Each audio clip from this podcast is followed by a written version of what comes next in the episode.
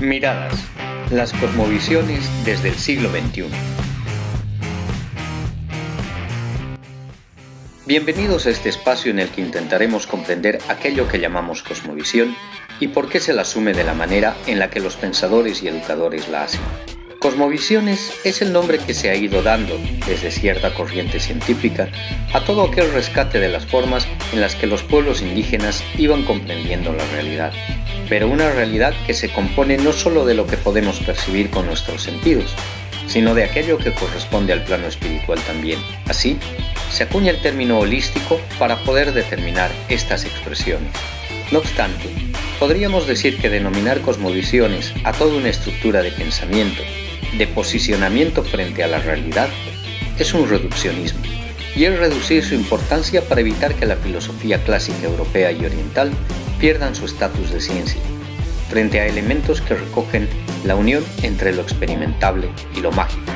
Este olvido, puesto que la filosofía griega clásica parte también de eso, nos muestra que el ser humano clasifica las cosas de acuerdo a intereses, y es claro que los pensamientos y modos de ser indígenas se infravaloran, pese a que haya leyes que los protejan.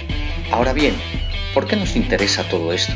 Pues parece ser que, desde los acontecimientos de octubre y noviembre del año 2019 y la pandemia actual del coronavirus en 2020, nuestro país debería comenzar a preguntar qué cosmovisión quiere plantearse y vivir.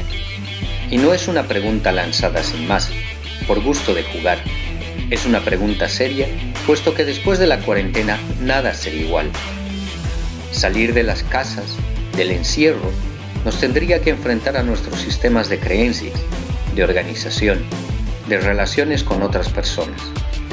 Es decir, volver al relacionamiento general social debería hacernos pensar en cómo hemos vivido y cómo queremos vivir.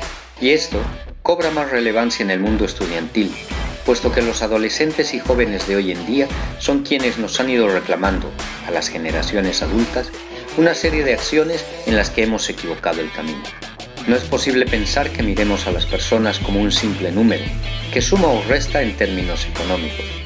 Pero tampoco es posible seguir permitiendo los grandes baches y cortes entre las generaciones, considerando unas que no son válidas las otras o menospreciando los aportes que hacen a nuestra especie. Tampoco es posible pensar, como en la época medieval, que los miedos puedan ser mayores que la vida, el ingenio y la esperanza. No deja de ser interesante que, Así como el final de la época medieval implicó que todo el mundo conocido se preguntase a dónde seguir y cómo hacerlo, ahora parece que estamos en la misma situación. La gran diferencia es que, con los avances tecnológicos, ahora podemos involucrar a más personas y no obviarlas, como se hizo a inicios del Renacimiento.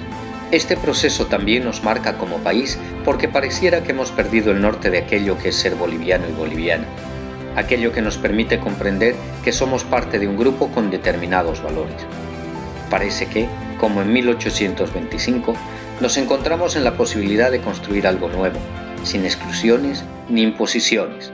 Entonces, ¿qué Bolivia soñamos? ¿Cómo la construimos desde lo que somos y hacemos? ¿Cómo construimos con todos? Parecen preguntas pertinentes para pensar, para vivir, para cuestionarnos con las generaciones anteriores con las nuestras, con las que vienen. Muchas gracias por su gentil escucha y hasta otra oportunidad en la que nos encontremos en